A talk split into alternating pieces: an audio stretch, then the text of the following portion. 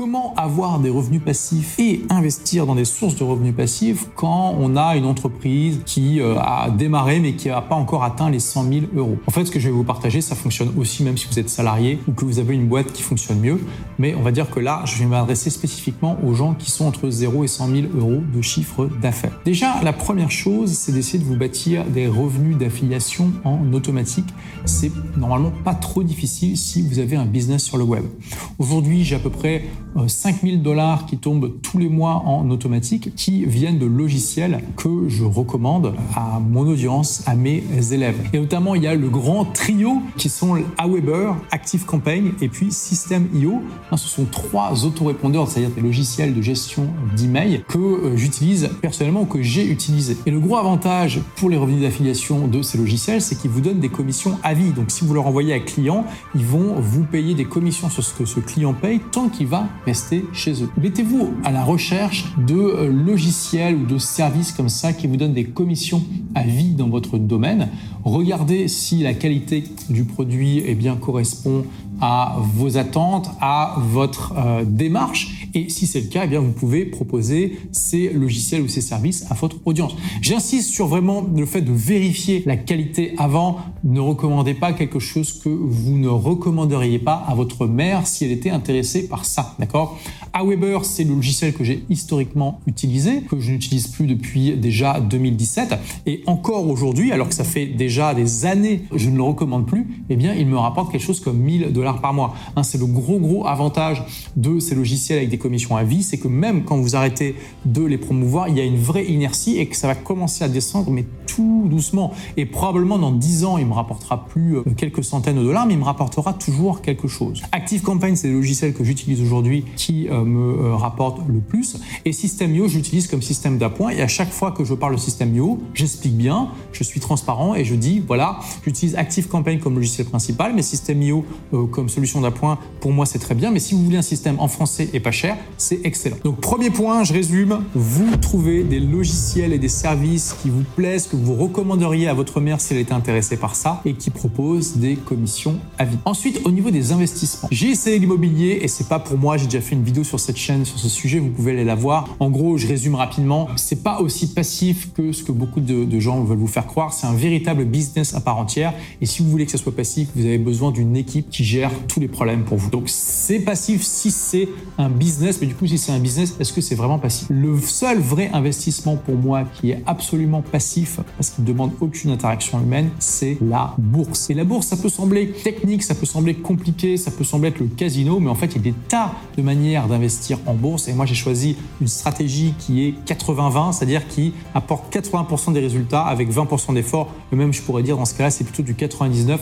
C'est-à-dire que c'est 1% d'effort pour 99% de résultats. Et quelle est cette stratégie? C'est tout simplement, plutôt que d'aller choisir des entreprises individuelles dont vous allez acheter les actions, d'acheter un agrégat d'entreprises en achetant des indices. Donc parmi les indices les plus connus, bah, en France, vous avez le CAC 40, aux États-Unis, vous avez le SP500. Qu'est-ce que c'est? Le CAC 40, c'est les 40 entreprises qui euh, sont en gros les plus grosses qui sont en bourse en France. Le SP500, c'est la même chose, mais pour les 500 plus grandes valeurs américaines. Et vous pouvez acheter aujourd'hui des indices qui suivent exactement le CAC 40 ou le SP500 ou d'autres indices. Ça veut dire que si vous achetez un indice qu'on appelle un ETF ou un fonds indiciel, si vous achetez un, ETF ou un fonds indiciel qui suit le SP500, à chaque fois que vous achetez une part de cet indice, vous achetez en fait 500 parts dans 500 entreprises différentes. Autrement dit, votre risque est extrêmement dilué. Avec cette méthode, vous n'avez pas besoin de suivre les news financières, vous n'avez pas besoin de lire les bilans comptables des entreprises dont vous avez acheté les actions, vous avez juste besoin de suivre l'évolution de l'indice. Et encore, même ça, c'est pas obligatoire. Vous pouvez passer littéralement 5 minutes par an ou 5 minutes par mois à acheter votre indice et vous êtes à peu près certain sur le long terme, eh bien, il aura évolué. En moyenne, quand on regarde euh, historiquement les performances de ces indices, souvent, je parle du SP500, c'est aux alentours de 8% par an, ce qui est absolument énorme, parce qu'encore une fois, ça demande aucune interaction humaine.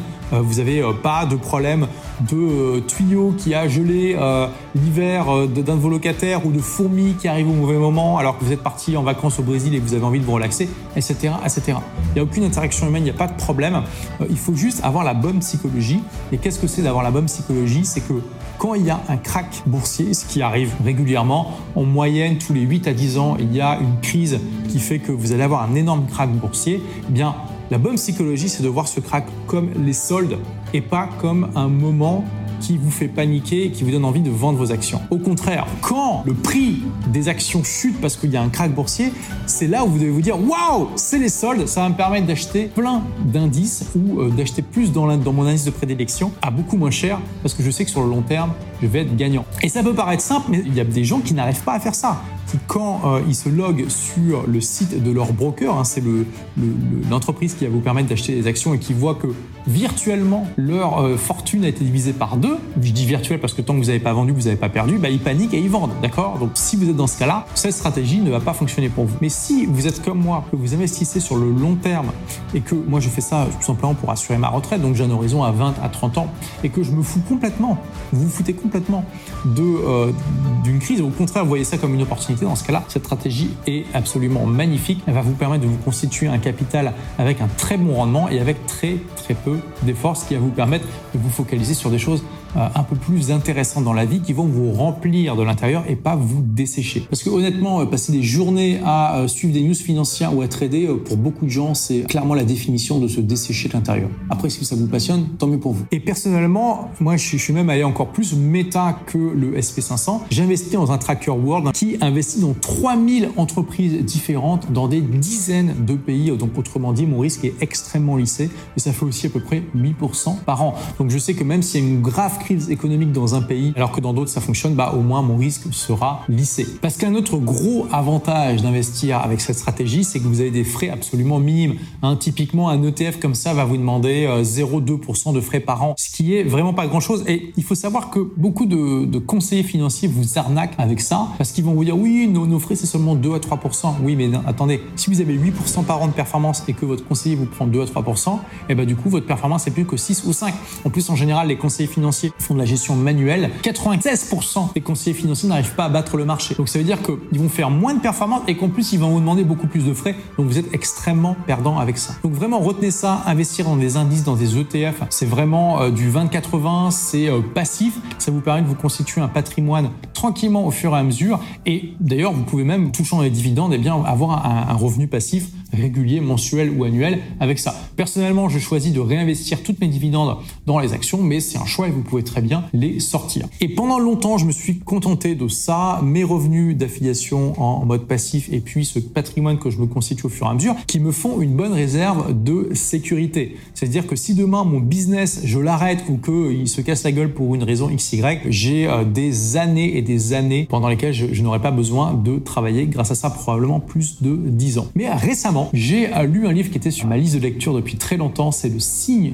noir de Taleb, qui est sur la gestion du risque. Et à la base, Taleb, c'est quelqu'un qui a fait fortune dans le trading et qui a un point de vue très intéressant sur le sujet. Et notamment, il dit quelque chose qui a changé ma manière d'investir. Il dit un des secrets, une des fondations pour devenir riche avec vos investissements, c'est de savoir faire des paris asymétriques. Et qu'est-ce qu'il veut dire par là? De savoir investir de l'argent dans des projets risqués, mais où si vous perdez, vous perdez pas grand-chose, mais si vous gagnez, vous avez un potentiel de gain absolument énorme. Et donc il dit vous devriez mettre entre 10 à 20% de vos investissements des projets comme ça qui peuvent faire x10 ou x100 si ça marche. Et si jamais ça ne fonctionne pas, vous avez perdu juste 10 à 20% de vos investissements. Donc c'est pas la mer à boire. Et donc depuis je me suis mis à ça, et bien sûr il y a aujourd'hui une industrie qui correspond exactement à la définition que donne Taleb, même si lui il est contre cette industrie, mais ça c'est un autre sujet. Ce sont les cryptos. J'ai fait une vidéo sur ma chaîne il y a quelques temps, malgré le fait que j'avais miné deux bitcoins en 2013, qui était quand même assez euh, précoce, on va dire. Eh bien euh, j'étais relativement sceptique sur cette industrie pour les différentes raisons que j'ai données. J'ai fait un, vraiment un plongeon là-dedans dans les derniers mois. Et aujourd'hui,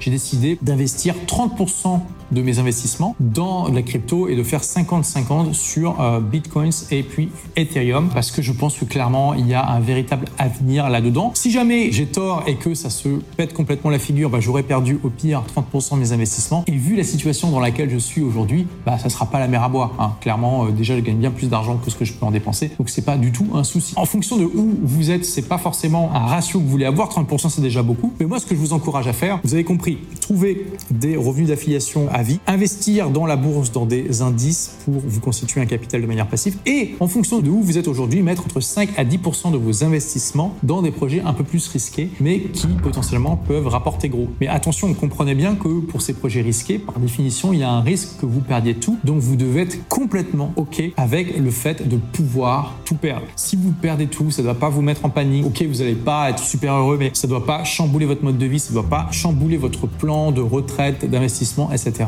etc. Je vais prochainement sortir une formation sur comment justement investir intelligemment de manière passive. Donc si ça t'intéresse, si tu souhaites être prévenu quand cette formation sera prête, eh bien inscris-toi simplement à la liste email qui est juste en dessous et je t'enverrai donc un petit email dès que ça sera prêt. Merci d'avoir écouté ce podcast. Si vous l'avez aimé, est-ce que je peux vous demander une petite faveur?